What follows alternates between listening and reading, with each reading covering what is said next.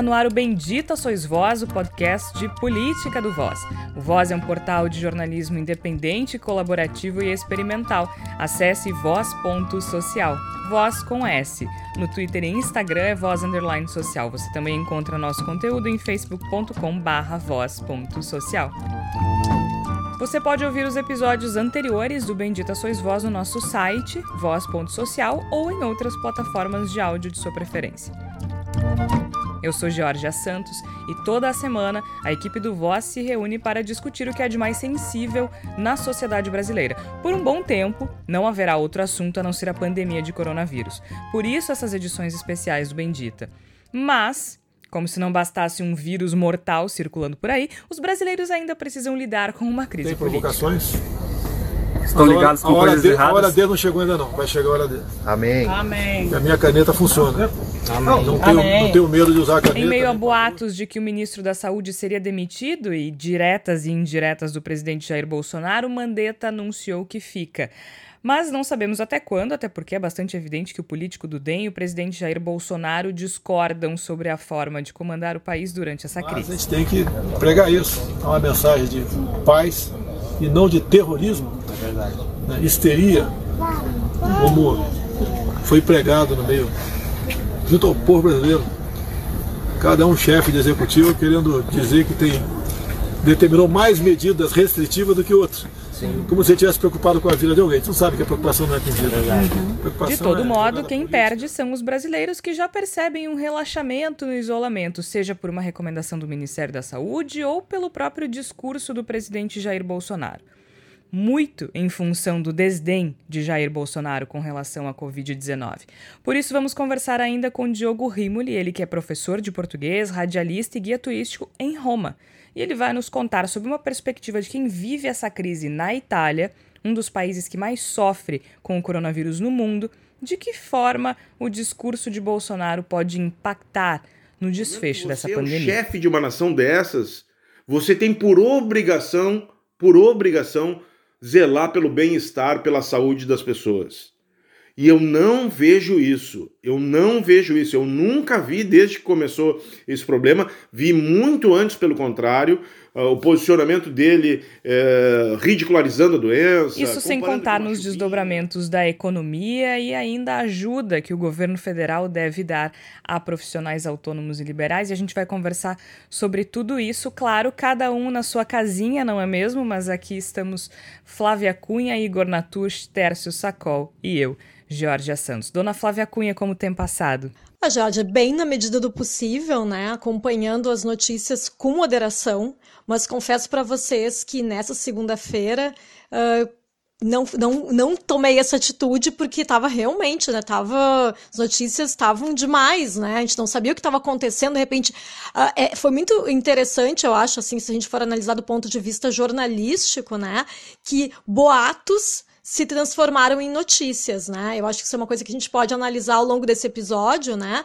Porque, em geral, isso é uma coisa que a gente vê assim, ai, redes sociais, as pessoas comentando, às vezes até nos bastidores os jornalistas ficam sabendo sobre isso, mas isso acaba não indo para o público. E ali, quando a gente viu todos os portais, ah, nos noticiários, pode ser que o ministro da Saúde saia no meio desse momento complicado que a gente está vivendo, como tu já comentou, né, Georgia? Então, assim, é. foi uma segunda-feira bastante atípica, né, no meio de, de Quando- toda essa crise.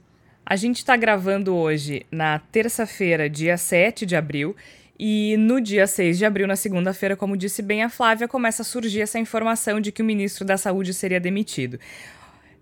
É curioso a gente pensar sobre essa perspectiva jornalística. Por quê? Porque a primeira informação que vem vem do jornal O Globo, né, indicando que estaria que a demissão do ministro Mandetta estaria preparada já no Palácio do Planalto e que seria algo confirmado. A partir daí, uma série de jornalistas, Tércio, ah, reproduziu essa informação dizendo o Globo crava que o Mandetta vai ser demitido. E a partir do momento que tu tem uma fonte confiável eh, dizendo que sim, que ele será demitido, isso se torna uma notícia de fato.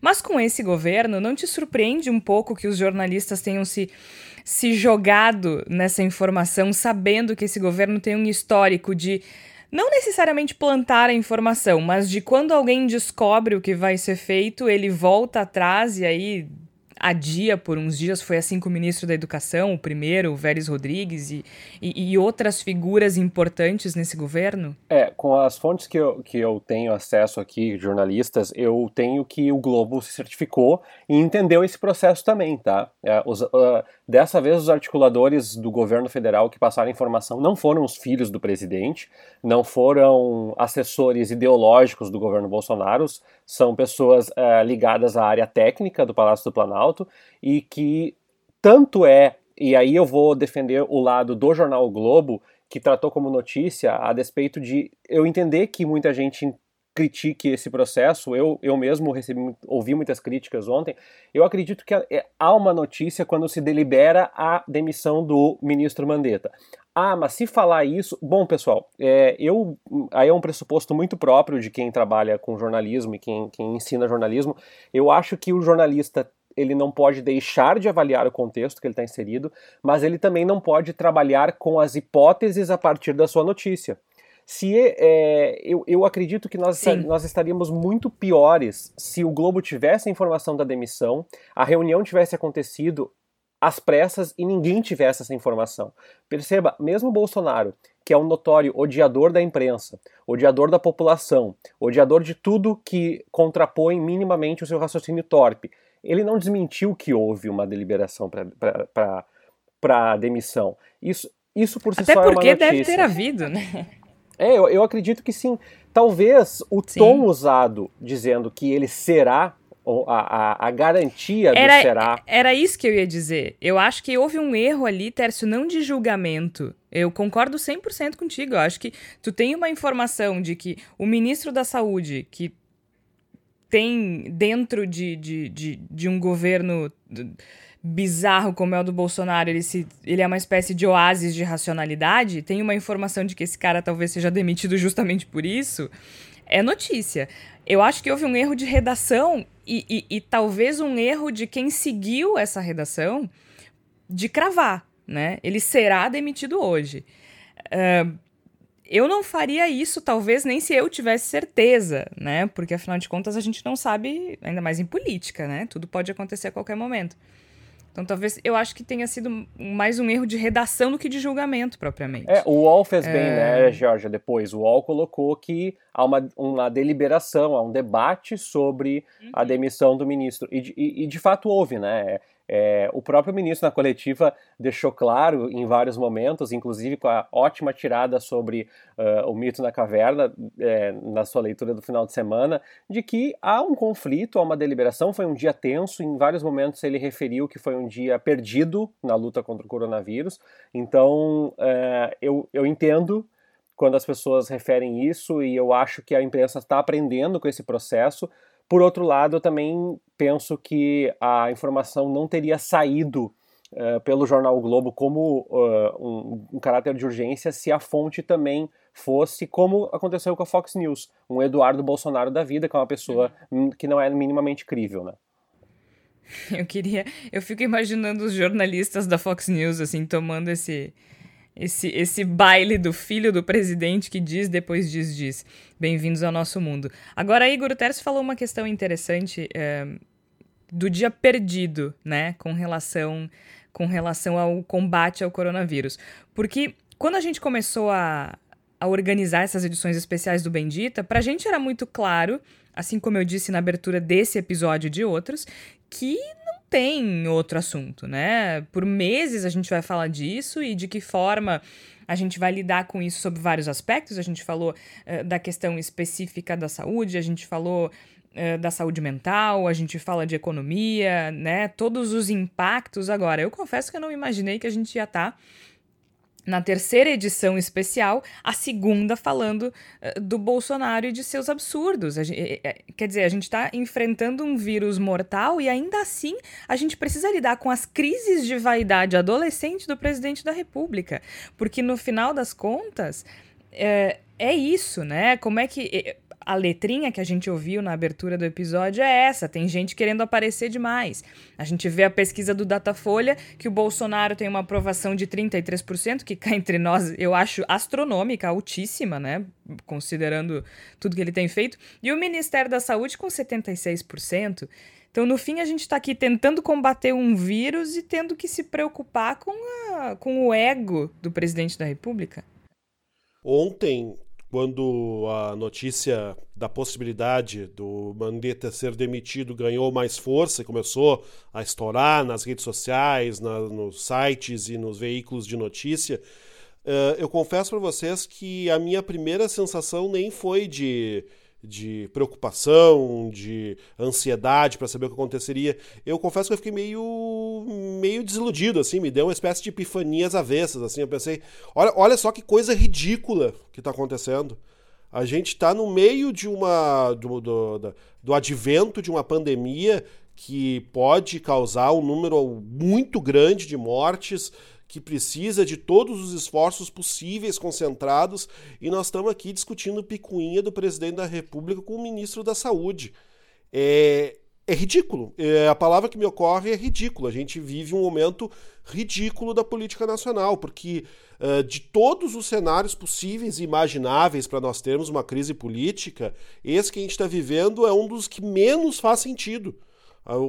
É o momento no qual a ação do presidente com o ministro da Saúde tem que estar mais coordenada, no qual é mais urgente superar qualquer tipo de diferença, no sentido de ter uma política nacional capaz de nos dar o mínimo de condições de superar a nossa ausência de UTIs, a nossa ausência de EPIs, a nossa ausência de capacidade de tratamento, até de mão de obra de pessoas, de enfermeiros e médicos nos hospitais. E nós estamos perdendo tempo porque o presidente da República está ofendidinho porque o ministro da Saúde está sendo bem cotado para a população. É um cenário ridículo e, infelizmente, a gente se vê forçado nesse programa, nessa edição do Vendita Sois Voz, a discutir coisas absolutamente patéticas relacionadas com a política. E é muito louco isso, porque tem. É, assim, eu, eu não sei quantas pessoas precisam morrer para que essa parte da população que concorda com Jair Bolsonaro, que pediu para o Mandetta sair, uh, entenda a gravidade do problema. Porque a gente está falando agora de quase 600 mortes no Brasil, tá? É, Notificadas, só né, pra gente ter um... Oi? Notificar. Eu, eu gosto de falar notificadas Não, era isso que eu ia dizer. As estimativas falam em até 10 vezes mais isso, né? Mas era isso que eu ia chegar. A gente tem 600 mortes confirmadas por coronavírus no Brasil. Se nós pegarmos os relatórios uh, de registros de cartório no Brasil, nós chegamos nós, a 30 mil mortes por pneumonia e insuficiência respiratória no Brasil. Tá? Até o momento. No ano passado inteiro foram 32 mil. Ou seja, eh, tem, tem muito mais gente morrendo disso do que está sendo notificado, até porque a gente sabe nós não temos testes, então uh, há poucos testes. Eu acho que em alguns estados talvez isso ainda não tenha acontecido. Acho que é o caso do Rio Grande do Sul, por exemplo, né? Senão a gente veria um movimento maior de lotação de emergências funerárias e tudo mais. Mas de, onde é que eu quero chegar com tudo isso? Vamos supor que sejam essas 600, que não há mais, que não haja subnotificação. 600 pessoas, gente. E até é... agora, essas 600 pessoas, quase 600 mortos que nós tivemos no Brasil, receberam exatamente zero palavras por parte do presidente é da República. É isso, sabe? É isso. A gente tem 600 pessoas morreram comprovadamente disso. E a gente tá, continua dizendo que é uma gripezinha, que tá tudo bem, que é normal, e ele não fala, não é capaz de falar nada, sabe? Ele não lamenta, ele não, não, não tem uma postura que se espera de alguém nesse momento. É o, o mínimo que ele pode fazer é tentar dar conforto. É o mínimo. E nem isso ele faz. E aí a gente está aqui, em vez de discutir questões é, práticas e efetivas sobre o enfrentamento dessa crise, a gente está perdendo tempo. E a, e a gente tem que perder esse tempo porque ele é o presidente da República. E quer dizer, aí também há controvérsias, não é mesmo? Porque houve um, um movimento e uma. Já que nós começamos, começamos o episódio falando em boatos, vamos continuar nos boatos. Houve um boato que veio aí da imprensa internacional de que os militares já sequer respeitariam Jair Bolsonaro enquanto presidente da República. Aí tem esse, essa espécie de golpe branco ainda pairando no ar. É, eu pessoalmente eu acho que essa, esse boato que surgiu de que nós teríamos um golpe branco, ele, ele não reflete exatamente a realidade. Né? Uma impressão que eu tenho não é de que o de que aconteceu um grande evento no qual as pessoas sentaram na frente do Bolsonaro e disseram o negócio seguinte, tu fica na tua, porque senão nós, nós te tiramos do governo, ou nós fazemos a seguinte represália. Eu, pessoalmente, não consigo acreditar muito nesse cenário. Eu acho que é uma leitura feita de fora sobre coisas que já estão acontecendo aqui dentro do país me parece que já de algum tempo existe esse esforço, uh, até certo ponto, inclusive explícito, por parte de figuras como Rodrigo Maia, por exemplo, de fazer com que o poder de Jair Bolsonaro, a caneta de Jair Bolsonaro, como ele mesmo gosta de falar, uh, seja neutralizado ao máximo. E me parece que é esse processo que acelerou, ganhou mais força nos últimos dias e que está completamente cristalizado na figura do ministro Luiz Henrique Mandetta. Me parece que o, a, a demissão do, do Mandetta virou, ou a manutenção do Mandetta, virou o grande elemento de ou vai ou racha do governo Bolsonaro. Porque está muito claro que o STF é contrário a qualquer mudança no Ministério da Saúde, que o Congresso, tanto na Câmara quanto no Senado, Senado, é contrário a qualquer mudança no comando da saúde, que os municípios não desejam isso, que os governadores não desejam isso, que as entidades médicas não desejam isso, ou seja, que praticamente todo mundo que tem poder, que tem influência nesse cenário não deseja isso. Ninguém deseja, deseja isso. isso. Quem deseja isso é Bolsonaro e, a su, e o seu gabinetezinho do ódio. Só Agora, falar em, núcleo. falar em não deseja isso, a gente também tem que falar de umas coisas que, que da vergonha, né? Quem não deseja isso também é a oposição formal ao presidente Jair Bolsonaro no Congresso Nacional. E nós vimos ontem um deputado, deputado federal, Marcelo Freixo, do PSOL, subindo a hashtag Fica Mandeta. Sério, gente, sério, entende? Isso é muito simbólico. Assim, se a gente tá falando que o Bolsonaro nos faz perder tempo com esse tipo de coisa, é assim que a gente resolve fazer o enfrentamento a, a, a um presidente perigoso como é o Jair Bolsonaro, subindo hashtag no Twitter. Gente, a gente fala em bolha, bota bolha nisso, né? As pessoas no Rio de Janeiro mal têm água para lavar a mão. E, e, e, e a, a, escolha de enfrentamento do deputado Freixo e, e, muitos aliados é subir hashtag. Ah, eu não vou, ficar não vou ficar mobilizando, vou passar já já para os colegas falarem, mas eu queria apenas dizer isso. Para mim, isso é tu passar um atestado em três vias de relevância política e de impotência. Quem chega de, diante de um cenário desse, sendo oposição, né? Porque a gente acredita que seja uma oposição e acredita que o, que o que a primeira reação, a mobilização é subir uma hashtag numa rede social que é usada por uma fração pequena da população brasileira, bom, tu tá passando atestado de impotência, de incapacidade, e fica muito claro que realmente a nossa uh, esquerda política, a nossa oposição política mais acentuada, uh, não tem força e não tem muita ideia do que fazer diante do cenário, e que o que é algo muito preocupante. Agora, quem perde com isso também é o povo brasileiro, né? Porque tem uma questão que eu acho fundamental nessa história. Desde que o Bolsonaro resolveu brincar de gripezinha, a gente percebe um relaxamento do distanciamento social e do isolamento em si. Uh, eu não sei vocês, eu aqui da minha janela, no dia seguinte já percebi um aumento no movimento e, e, e isso vem se intensificando.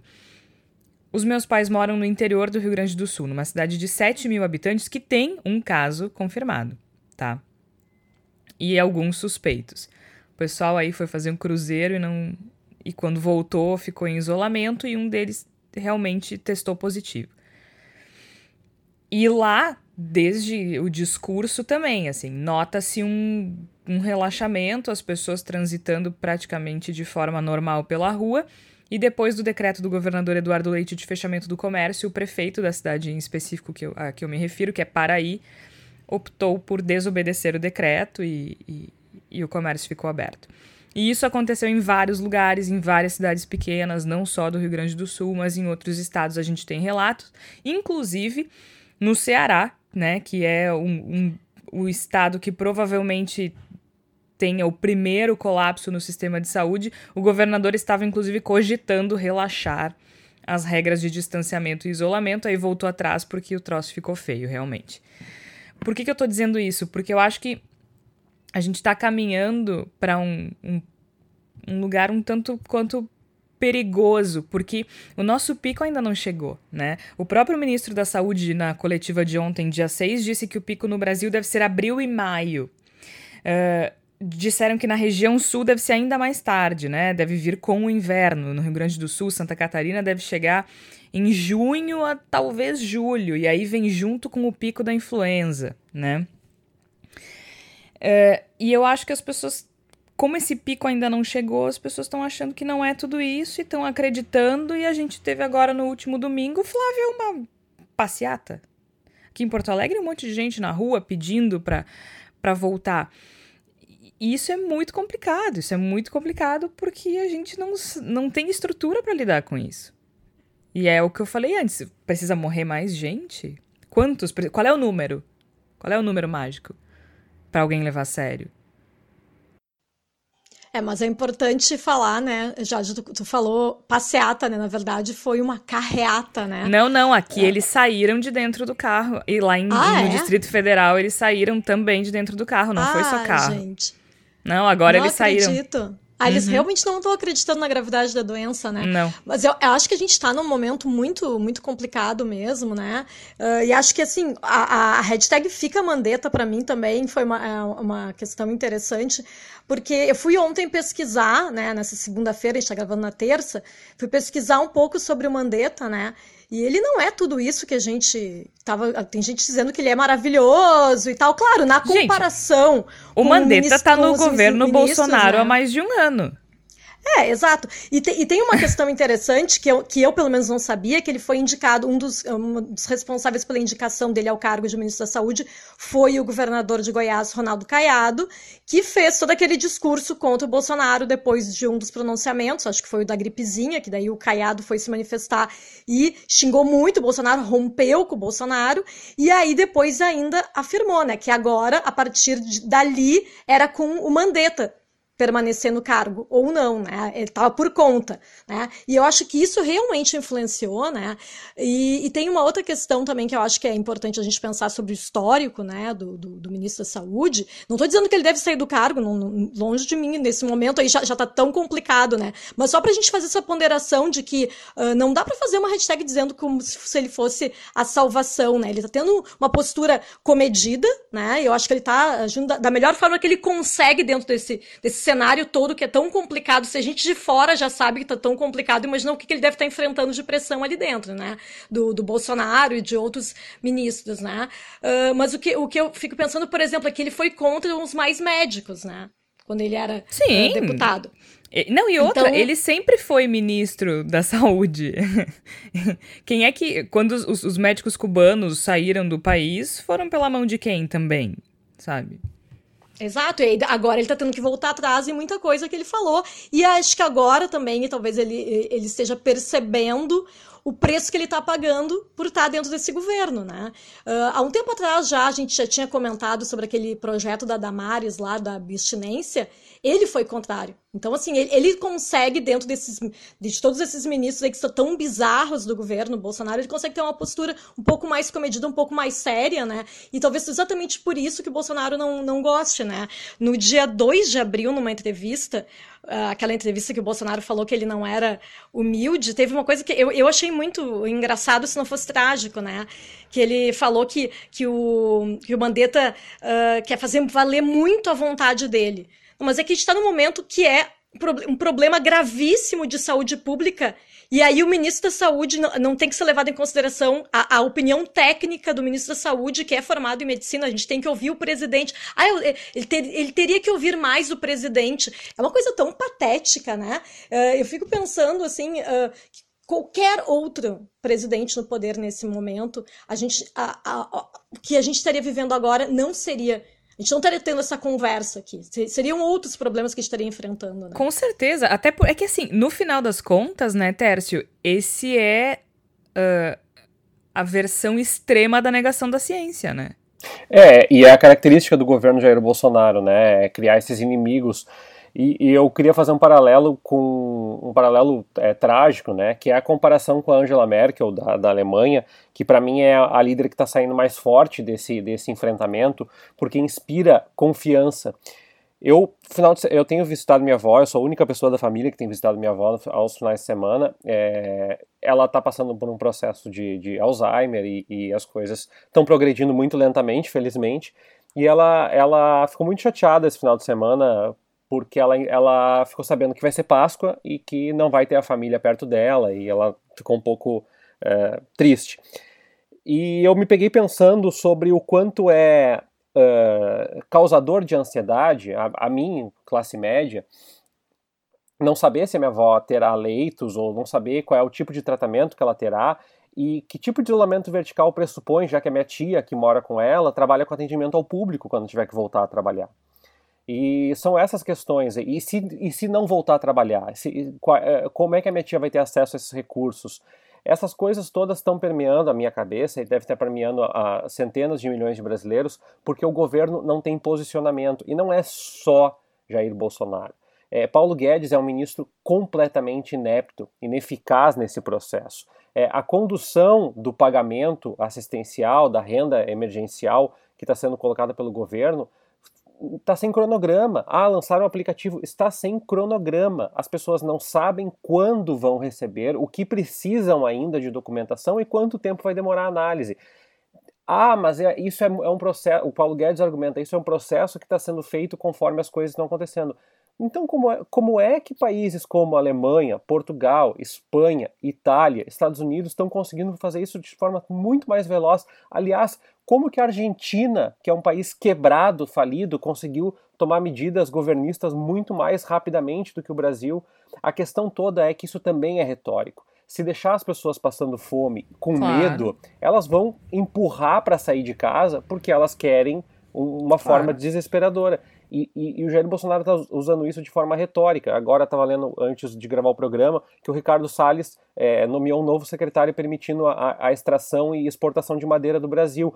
Esse, é, esse é um governo é, da necropolítica. E também é um governo que manifesta essa necropolítica em cada ato específico. Vocês falaram de oposição, eu concordo mas eu tenho acompanhado a postura do Ciro Gomes, que para mim é uma pessoa destemperada, com, com um equilíbrio mental completamente é, comprometido, mas o Ciro Gomes para mim tem sido uma postura um pouco mais incisiva, tem participado de entrevistas, tem ido dar, é. falar sobre economia, tem se Sim. posicionado de forma muito mais responsável e responsiva nas suas redes sociais em eh, relação à imprensa. Ah, mas o Ciro Gomes, mas o Lula. A grande questão é as pessoas querem e se inspiram, e as pessoas e eu, todo mundo quer ver uma liderança sensata e razoável. Não é à toa que as pessoas falam e, e que o Freixo deixa escapar uma bobagem dessas, é, se apoiam no Mandetta, porque a racionalidade das pessoas é o que a gente busca. A gente quer que alguém nos diga: olha, talvez não tenha leito, mas para isso estamos fazendo tal coisa. É, é que, isso. diante da, da da completa falta de, de, de, noção de realidade do Jair Bolsonaro, do Paulo Guedes, do Ricardo Salles. Eu nem vou falar do ministro da Educação, que para mim é a pior peça de todas, o ministério do, do Jair Bolsonaro. É, a gente se apega a qualquer sopro de sanidade. E é por isso também que figuras como é, Marquesan, prefeito de Porto Alegre, que estava com menos de 10% de popularidade, segundo as últimas pesquisas, passa a ser aceito por boa parte da população, porque faz o básico, o razoável, o, o, o, o, equilibrável dentro do seu governo. Tanto, né? tanto é assim que a gente espera esse tipo de postura do, dos líderes, é que geralmente em casos de crise, a gente vê isso muito na ciência política, principalmente quem trabalha com, com dados e pesquisa de, de, de opinião e, e, e esse tipo de coisa, a gente vê sempre um percentual. Uh, de aprovação dos presidentes, prefeitos, governadores aumentar durante esses períodos. Né? É, muito, é, é muito comum isso. O raro é quem perde a aprovação. Porque basta ser uma pessoa razoável, basta tu ser capaz de ir para frente de uma câmera e dizer vai ficar tudo bem, porque nós estamos trabalhando para que fique tudo bem. Que as pessoas já se sentem mais seguras. Muita gente que eu conheço, e assim, pessoas com níveis de escolaridade diversos, pessoas informadas e bem informadas, uh, médicos, não médicos, enfim, um grupo de pessoas bem heterogêneo tem a mesma resposta diante das coletivas do Mandetta. É um cara sóbrio, razoável, perfil técnico, segue as recomendações das principais organizações uh, da saúde e, e, é isso que eles querem, dizendo que nós estamos trabalhando para que não haja uh, uma crise tão grave quanto da Itália, quanto da Espanha e assim por diante. E isso Jair Bolsonaro não consegue fazer. E ele percebe que o Mandetta está conseguindo, e isso também é problemático para ele. Agora, a gente estava falando de líderes, o Tércio citou muito bem o Ciro, e a gente citou antes o Freixo como um exemplo do que não fazer, e eu acho que um outro exemplo de, do que não fazer é o Haddad, né? O Haddad no Twitter tá passando vergonha, é constrangedor. É, nesse momento em que tu pode se erguer elevar o patamar da discussão. Um homem culto, um professor universitário, que tem todo acesso a todas as informações em diversos idiomas, porque uh, é capaz de fazer uma pesquisa em diversos idiomas sobre diversos assuntos, poderia contribuir muito para o debate, poderia contribuir muito para combater essa crise, ele prefere ironizar o Jair Bolsonaro no Twitter com piadinhas. As pessoas estavam achando que era o perfil fake dele, de tão ridículo, Igor. Poxa. Sim, pois. Pois é, e, e até, de certo modo, eu vou antecipando uma das coisas que eu pretendo em breve escrever para o Voz. Eu acho que se a gente fala que se coloca muita culpa na esquerda, né, no, na oposição, muitas vezes se age como se a culpa do, da eleição do Jair Bolsonaro em 2018 fosse da esquerda, o que eu acho uma simplificação grosseira, para não Sim. usar um termo mais forte. Sim, a culpa, Mas... do, é, a culpa é do PT. Mas e o PT, Isso, hein? Exato. Aí eu já vejo. Não, e, e, e, da, e da parte dos próprios analistas, aquela coisa do tipo assim, ah, mas porque foi teres anos de desmando do PT, é. a falta de que, que criou o Bolsonaro, eu acho isso essa, uma, uma leitura muito pobre.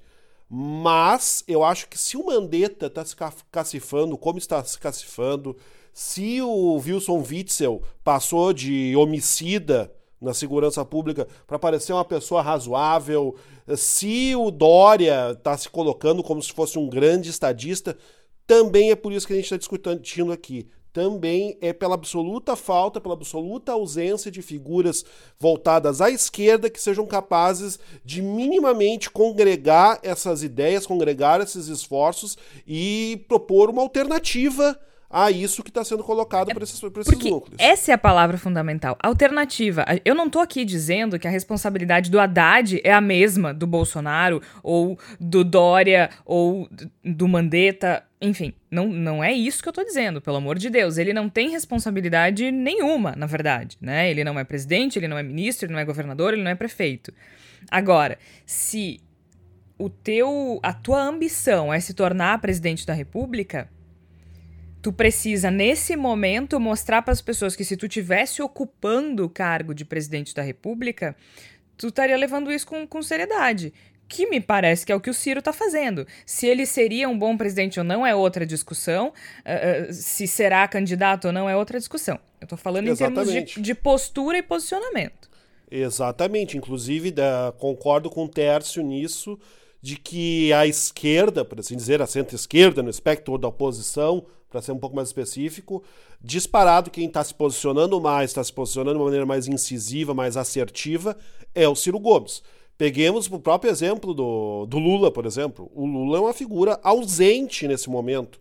Mas e é pelo é menos figura... quando se manifestou, se manifestou no sentido de, de estadista uhum. mesmo, né? Estamos Concordo. juntos para combater essa crise. Concordo, mas é, uma, mas é uma figura que aparece muito pouco e de maneira muito pouco enfática quando aparece. Eu, para mim, o, a gente tem, é, e o Lula é um bom símbolo, porque ele é a, a principal força de oposição da esquerda, ele acaba simbolizando bem isso que eu quero dizer. Se começa a se tornar perfeitamente crível, sei lá, Mandetta presidente da República em 2022, é porque fora desses, dessa esfera decisória não existe absolutamente ninguém se posicionando de uma maneira adequada, com exceção talvez do Ciro Gomes. E, e a, Isso a também questão, é um problema. A questão da lacuna, né, Igor, que a Georgia entende da ciência política, eu ainda estou no meio, no, durante da minha faculdade de, de sociologia, é, é, para mim é, é, muito claro essa questão de lacuna política, né? Que onde há um espaço em branco, é, as pessoas vão lá e ocupam, ainda que não sejam responsáveis por aquele espaço.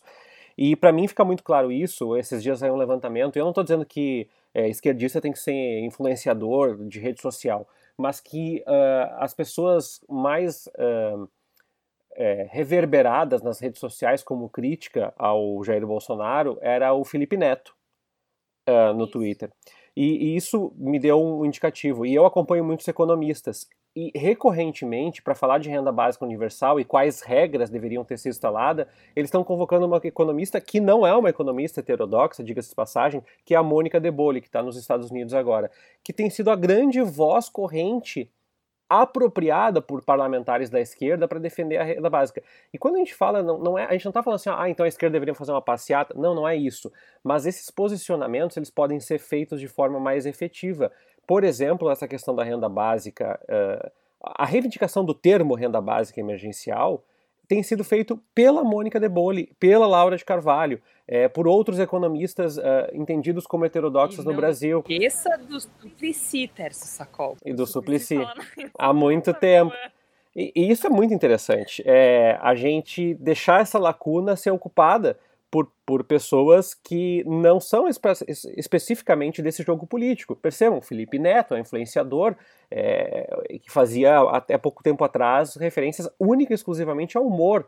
Ele reveza posts de crítica ao Bolsonaro com análise do Big Brother. Inclusive, estou assistindo. Mas não é essa a questão. A questão toda é que falta espaço, falta lacuna, falta campo e planejamento político para, por exemplo, criticar e propor uma solução melhor com relação ao pagamento, com relação às políticas de intervenção na área de saúde, com relação à, exploração de bons resultados, eu acho, por exemplo, que há prefeituras fazendo bons trabalhos no Brasil com relação Sim. à prevenção, que não está sendo explorado isso politicamente. Ah, mas não é o momento de falar politicamente. Mas tudo é política. E se a gente Tudo não é falar. Política, se a gente ainda mais falar, numa crise dessa. Se a gente não falar de forma proativa, a gente vai falar de forma reativa. A gente vai continuar falando das uh, sandices. E eu, eu me permito discordar um pouco do Igor. Eu acredito que sim, nós temos uma, um, um, um momento que nos dá um indicativo de que Jair Bolsonaro está virando uma rainha da Inglaterra mais feia e, e mais burra, uh, que é basicamente uma, uma pessoa que está sendo autorizada a falar, né, a, a, expressar pontos de vista é, irresponsáveis, mas que cada vez mais existe uma formação, uma articulação, sobretudo entre os militares, entre é, o, o, general da Casa Civil, que talvez não seja um, um, um governo um, é, autoritário, ou talvez não seja um governo propriamente afirmado, mas eu acredito sim que o Bolsonaro tem mais dois anos pela frente nesse equilíbrio de que ele fala o absurdo e aí jogamos o absurdo, nós batemos no liquidificador, nós tiramos uma essência, passamos pelo coador e o que sobra é o que um ministro ou um deputado ou um senador vai lá e vai cumprir. Então a minha sensação é essa, que se achou na lacuna de uma pessoa completamente insana uh, um, um dogma político a ser executado por mais dois anos e pouco eu acho que eu não, eu não concordo nem com o Igor nem com o Tércio. Eu vou numa terceira linha. Eu acho que ele, na verdade, nunca mandou muito, gente. Sinceramente. Eu não, eu não sei quanto controle ele teve sobre o próprio governo desde que assumiu. Eu, eu tenho a impressão que ele nem perdeu, nem. Eu acho que ele nunca teve esse poder. No sentido de que eu acho que ele sempre foi uma espécie de rainha da Inglaterra mais feia e mais burra, claro. Muito embora eu acho que os dois sejam reptilianos, né? Porque ele também não morre nunca. Uh, umas piadas à parte, eu acho que a impressão que eu tenho, e aí que eu digo, não que ele não tenha poder de decisão, tá? Mas eu acho que ele, por exemplo, nunca teve controle e poder de decisão sobre o Ministério da Economia. Eu não vejo ele tendo controle sobre uma série de áreas estratégicas do próprio governo. né? Nesse sentido, assim, eu, eu, não, eu não acho que tenha havido um, um golpe branco agora, eu também não acho que ele esteja forte, eu acho que ele nunca foi uh, forte de maneira prática, administrativa, é isso que eu quero dizer, né? Eu acho que ele sempre teve a, a, a função política e discursiva do governo, né? A, a, a, questão ideológica mesmo, daquilo que ele representa, mas eu duvido que ele tenha muita, um, muito poder sobre áreas específicas. Claro que aí eu também acho que depende dos, dos ministérios, dos ministros, né? Do tipo de ação. Uh, mas eu acho que entre ele o Moro, ele o Guedes, agora a gente está vendo no Ministério da Saúde, eu não sei quanto poder ele efetivamente exerceu. Mas de, de todo modo, eu quero aproveitar esse gancho aqui da ignorância do Bolsonaro para a gente ouvir o que diz o Diogo Rimoli. O Diogo ele é professor de português, ele é radialista e ele é guia turístico em Roma.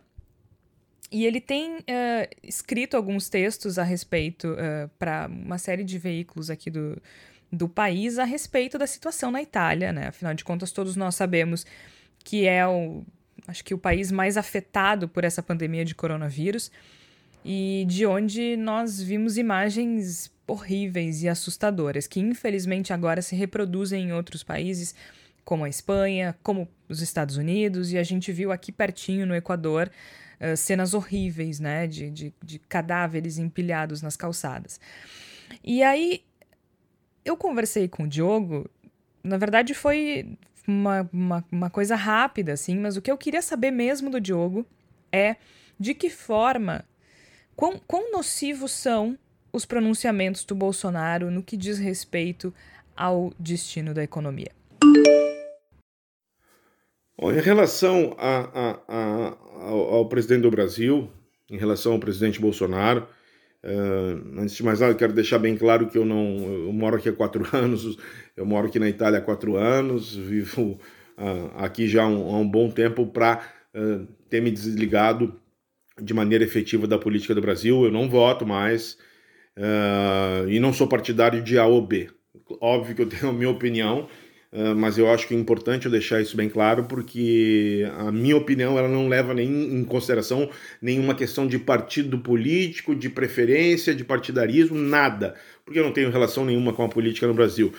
É, no entanto, uh, eu me posiciono ainda que tenha enfrentado alguns problemas nesse sentido, principalmente na, quando me manifesto nas redes sociais, eu, não é que eu acho, eu tenho certeza que o posicionamento do presidente do Brasil, do presidente Jair Bolsonaro, em relação a especificamente a essa questão da doença, ele é deprimente, ele é lamentável. E mais do que isso, ele é nocivo. Porque no momento que você tem os grandes líderes mundiais, e não é porque os grandes líderes estão fazendo, mas tu tem que levar isso em consideração Tu tem que levar, levar isso em consideração. Você pode errar, você pode se equivocar enquanto político, como na Itália, o, o, o, prime, o primeiro-ministro Giuseppe Conte deve ter tido seus erros, é, mas no momento que você tem como espelho o mundo, e o mundo te diz uma coisa, e o mundo, com base nos cientistas que estão enfrentando, que estão na linha de frente, tentando resolver esse, esse problema, seja é, em nível mundial ou seja em, é, em nível é, nacional, dentro, da, dentro dos seus territórios, no momento que você tem toda essa comunidade habilitada, gabaritada para resolver um problema desses, e os números nos mostram que os países estão contornando, ainda que com muita dificuldade, esse problema você, presidente do Brasil, de um país importante, de um país com mais de 200 milhões de pessoas, de imensas riquezas e belezas, de um povo lutador, de um povo sofredor, no momento que você é o chefe de uma nação dessas, você tem por obrigação, por obrigação, zelar pelo bem-estar, pela saúde das pessoas. E eu não vejo isso. Eu não vejo isso. Eu nunca vi desde que começou esse problema. Vi muito antes, pelo contrário. Uh, o posicionamento dele uh, ridicularizando a doença, comparando com uma chuvinha, dizendo que era atleta e que se ele pegar não vai acontecer nada, uh, e que a esmagadora maioria da população não vai ter nada, e que a letalidade é baixa, o que é outra bobagem, o que é outra bobagem, que inclusive o seu próprio ministro o Mandetta, numa das entrevistas coletivas, eh, teve realmente uma, uma percepção muito clara, muito clara, e talvez uma das mais claras que eu tenha visto, inclusive comparando dos médicos aqui, eh, aqui da Europa, dos médicos italianos, que foi de que é impossível determinar a letalidade de uma doença que está escrevendo a sua própria história. É impossível. No momento que toda a pandemia for controlada, no momento que todos os números estiverem zerados, aí sim vai poder se determinar a letalidade eh, de uma doença como essa. É impossível dizer que a letalidade é alta e é impossível dizer que a letalidade é baixa. E o presidente do Brasil insiste com essa questão. Por exemplo, aqui na Itália nós temos uma letalidade acima da casa dos 12%, quase 12,5% de letalidade aqui eh, realmente na Itália. Em compensação, na Alemanha era de 1,5%. Em relação aos Estados Unidos, é, a tendência é que seja maior nos Estados Unidos que em relação à Alemanha e fique parecido com a da Itália. Então, o Mandetta, o ministro Mandetta, foi preciso nessa questão da letalidade. E ele é realmente o, o, o, o carro-chefe para conduzir esse problema, como aqui na Itália como é, em outros países, na França, na Espanha, nos Estados Unidos, o carro-chefe nesse momento é, sem dúvida nenhuma, o homem da pasta técnica, os cientistas, os pesquisadores, os médicos. Essas são as pessoas que devem conduzir esse processo. São essas pessoas que devem ser levadas em consideração no momento efetivo de uma crise que é desse segmento, que é da saúde. Então, entendo como nociva demais à população brasileira a manifestação uh, do presidente Bolsonaro. Muito, muito, muito, muito problemático uh, ele dizer que uh, as pessoas têm que ir para a rua, ele se misturar com outras pessoas no meio da multidão, em feiras, em supermercados. ele deveria estar fazendo o contrário. Ele deveria olhar, abrir a sua janela e olhar o que o mundo está fazendo e entender, não posso eu estar tá certo e o mundo inteiro está errado. Isso realmente a história já nos mostrou, seja no segmento médico-científico, uh, no enfrentamento de outras epidemias, de pandemias que já assolaram o mundo, ou seja, em outros campos. Você é muito, muito pouco provável que você esteja isoladamente certo e o mundo inteiro esteja errado. E eu, eu como, como brasileiro, como tenho familiares aí, como tenho amigos, como tem essa imensa população brasileira aí, fico muito preocupado com esse tipo de posicionamento do presidente do Brasil, inclusive levando para um campo político dizendo que estão querendo derrubar ele. Bom, eu acho que tem que se derrubar, tem que se pensar em derrubar uma pessoa que realmente está colocando a, em risco as demais pessoas. Mas derrubar não no sentido eh, literal da palavra de tirar do cargo, derrubar no sentido de deixar espaço para que a mídia medicina, para que a pasta médica, para que o ministro da Saúde e as demais autoridades da saúde conduzam esse processo. É isso que tem que ser feito. E essa mensagem, entendo que o presidente do Brasil tem por obrigação passar para todos os cidadãos. É isso, obrigada ao Diogo pela participação e, e é isso, né? Dá espaço para a ciência, no final das contas. A opinião, a, a Flávia falou antes, né? A, a, minha opinião, tem que ouvir a opinião. Não, não é opinião, né? A gente está falando de ciência, a gente está falando de, de, de rigor científico, de cuidado, e eu acho que o Diogo fala muito bem quando ele diz que ele tem a obrigação de zelar pelo bem-estar da população e não é o que ele está fazendo. A gente viu agora, no final de semana, não sei se vocês acompanharam, eu vi um vídeo que me deixou aterrorizada, se vocês querem saber. Que era, como nós. Eu imagino que os nossos ouvintes uh, saibam, mas enfim, vou, vou uh, reforçar aqui. O presidente Jair Bolsonaro havia feito um chamamento para um jejum coletivo no domingo e oração. E tá circulando pela internet um vídeo de um cara que tá dentro de um ônibus fazendo um, um, um, vídeo de uma série de pessoas ajoelhadas nas calçadas, rezando, orando desesperadamente. Mas era assim, três, quatro, cinco quadras. Eram dezenas, centenas de pessoas ajoelhadas na calçada orando. Gente, aquilo era era uma cena distópica. Eu sei que eu já falei isso muito aqui, mas é que não, eu não consigo imaginar isso dentro de uma realidade como eu conheço, sabe? E o, a gente nota urgência na fala do Diogo, né? Porque é isso, cuida do, do, do, país, cuida das pessoas, porque isso não é brincadeira. Será possível que o mundo inteiro tá errado? O mundo inteiro tá errado.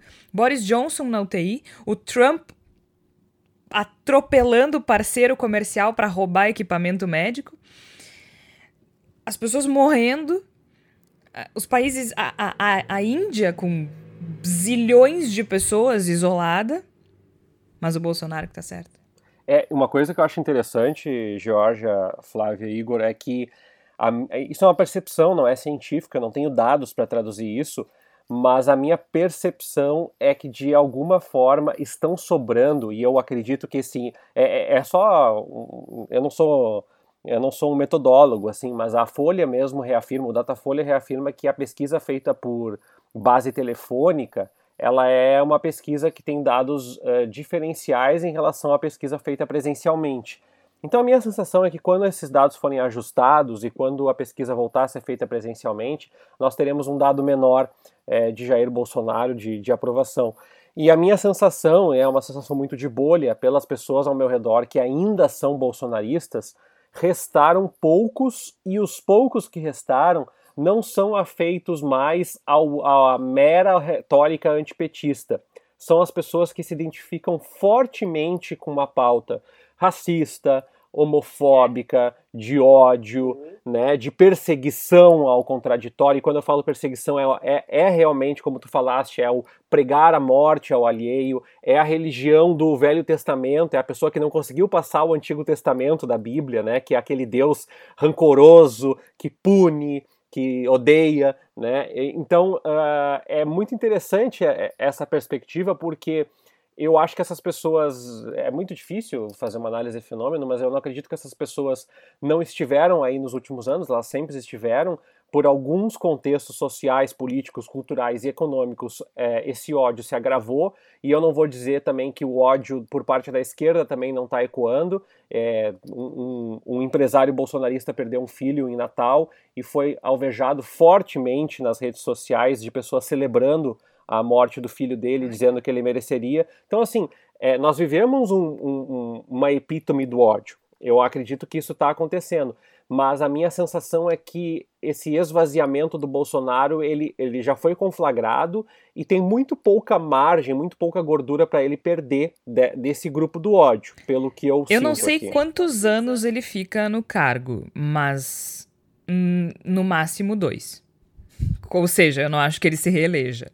Ele pode terminar esse mandato, mas eu acho que a reeleição dele já foi pro brejo. É, na verdade é que a, as nossas leituras sobre o momento político na esfera de quanto o Bolsonaro tem ou não tem poder nesse momento, elas divergem pouco, na verdade. Eu acho que o que a gente tem aqui é um pouco um esforço de definição do que é poder para Bolsonaro. Qual é o poder que ele tem? Eu acho que o poder da caneta, que ele adora brandir, e nos últimos dias ele tem falado com uma, bastante clareza, ele nunca teve muito esse poder, na verdade. Né? Eu acho que, inclusive, boa parte do, do poder que é falado é um poder que não pode ser exercido. Né? É um, um poder que surge na retórica, ele é um poder que não se manifesta na realidade. E boa parte do poder que Bolsonaro sempre usou, sempre buscou exercer, é o poder da retórica. E me parece que esse poder, no fundo, o poder decisório, ele nunca teve muito. O que ele teve foi o poder enquanto avatar, enquanto figura, grande guarda-chuva, capaz de congregar todos os preconceitos, ódios e desvios de caráter da sociedade brasileira. Esse poder era fortíssimo quando ele assumiu como presidente da República. E hoje ele me parece bastante esvaziado. Me parece que, que que cada vez menos pessoas se dispõem a colocar a foto de Jair Bolsonaro como a sua figurinha no Facebook. Me parece que cada vez menos pessoas uh, se, se dispõem a, a usar frases como mito, tipo, elogios ao Bolsonaro. Uh, incorporando no Bolsonaro su as suas visões políticas, muitas vezes preconceituosas e raivosas. E nós vimos, uma, poder... é, e nós vimos uma reportagem, né, Igor, dizendo que 55% das menções ao Bolsonaro nas redes sociais são feitas por robôs. Não que tenha surpreendido alguém, mas aí é um Não. dado. Mas é bom, ok, agora a gente tem certeza. Né? Uhum. Eu acho que isso é bem aí... significativo também, né? Isso, e eu acho que tem um outro dado que surgiu, acho que foi na pesquisa do Datafolha, que me parece muito, muito importante, é que entre as pessoas que votaram em Jair Bolsonaro, que admitiam ter votado em Jair Bolsonaro no ano de 2018, mais de 80% delas apoiavam a política do ministro Mandetta.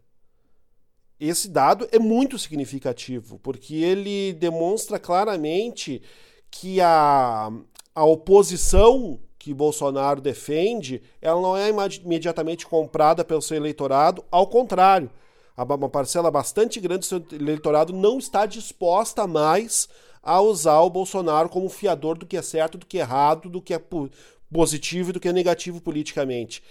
Então me parece, resumindo, que esse poder do Bolsonaro sempre foi seu principal modo de atuar politicamente, o poder de ser o, o alto-falante, a pessoa que amplifica os preconceitos, os ódios e os recalques da sociedade brasileira esse poder é que se esvazia mais e mais. E toda essa articulação de Congresso, STF, militares, no sentido de neutralizar a sua caneta, ela no fundo serve para um outro efeito, que é fazer com que Bolsonaro cada vez seja menos a figura capaz não só de fazer poder, de fazer presidência, mas de falar presidência, de falar poder.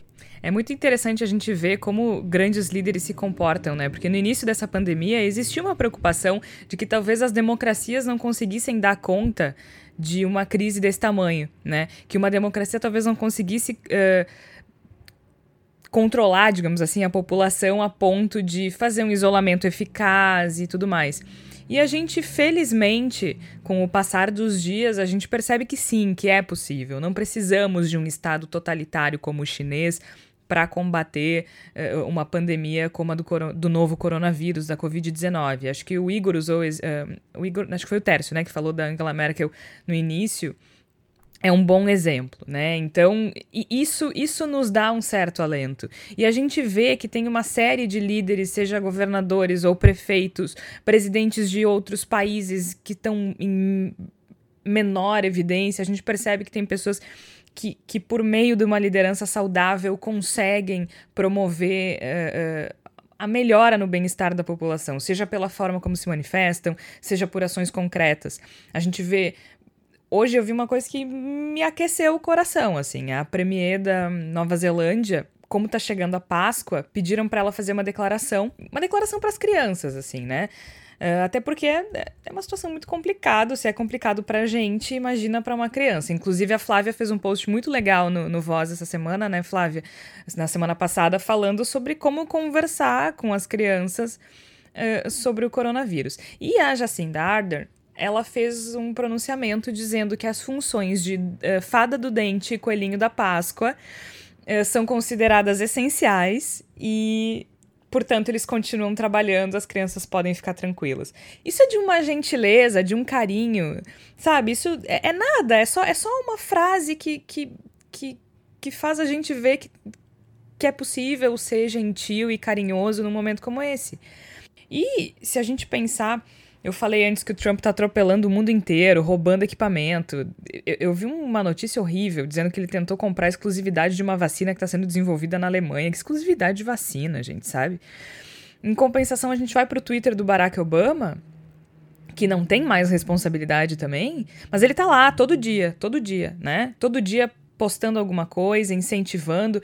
Uh, no dia 23, por exemplo, ele usou uma, um artigo da The Atlantic How the Pandemic Will End, como a pandemia vai acabar, né? E ele diz assim: aqui está uh, um apanhado uh, útil sobre os possíveis cenários que o mundo vai enfrentar daqui a alguns meses, uh, de acordo com a forma como essa pandemia for, for gerenciada, né? E ele diz assim: So much depends on our ability to make good decisions going forward, along with our ability to remain resilient. Tudo depende da, da nossa habilidade de, de fazer boas decisões uh, e a nossa habilidade de, de permanecer resilientes. Então, é, é isso que um líder precisa nesse momento, né? Boas decisões e resiliência e se apoiar na ciência. Agora, berro, disputa de poder e disputa de beleza, eu ia dizer deixa para quinta série, mas pobres adolescentes, né? Não merecem e, isso. E, e assim, Jorge, para encerrar da minha parte também, eu queria colocar só que é, a gente tem que ter a sensibilidade de entender que um momento diferente é um momento diferente, não é, uma, não é a gripe H1N1, ainda que o Osmar Terra insista nisso, é, é um momento diferente porque é uma pandemia em caráter mundial que, que tem um alastramento muito rápido. E, e tudo que é muito diferente, tudo que nos choca, é, nos provoca uma mobilização, um rompimento com as nossas lógicas que são mais lineares. E a minha sensação é que a gente, claro, como humano, tenta enxergar o futuro a partir do que a gente já viveu.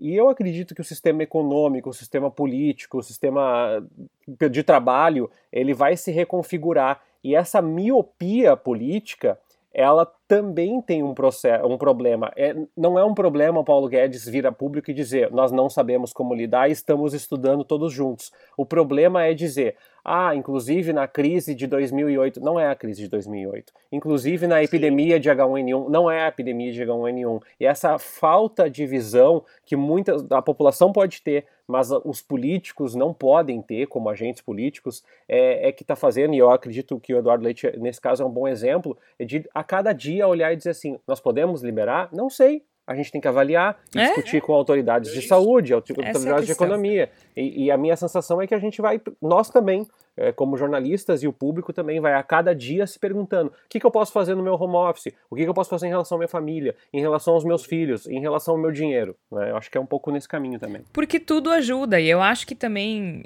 assim, eu sinceramente acho que a gente vai ficar é, em isolamento social por alguns meses, né? E enquanto não houver vacina, não vejo possibilidade de a gente ir para um jogo de futebol, ver um show, né? Ir para o cinema e tudo mais. Mas eu também não acho que seja interessante um, um líder, um presidente dizer: ó, oh, vocês vão ficar trancados seis meses. Né? Eu acho que é uma estratégia certa, assim, vamos, vamos vendo. Dia a dia a gente vai vendo o que pode fazer, o que cada um pode fazer, e eu acho que é um caminho certo. Então, talvez a gente, enfim, cada um fazendo um pouquinho, a gente vai se livrando dessa. Inclusive, a gente vai colocar no Instagram e no Face do, do Voz e no Twitter também. Uh, um modelinho para fazer a própria máscara em casa, porque agora o próprio Ministério da Saúde também já está recomendando que todo mundo use máscara se precisar sair à rua. Uh, quem não tem a máscara que filtra o ar, que é a N95, deixa essa para os profissionais da saúde, as máscaras cirúrgicas também. Uh, mas a máscara caseira ela oferece uma barreira física, então se a pessoa estiver contaminada, ela não vai passar para o outro e também pode proteger um pouquinho na hora de não se contaminar. Então a gente vai colocar um modelinho, é bem simples, eu já fiz duas aqui em casa.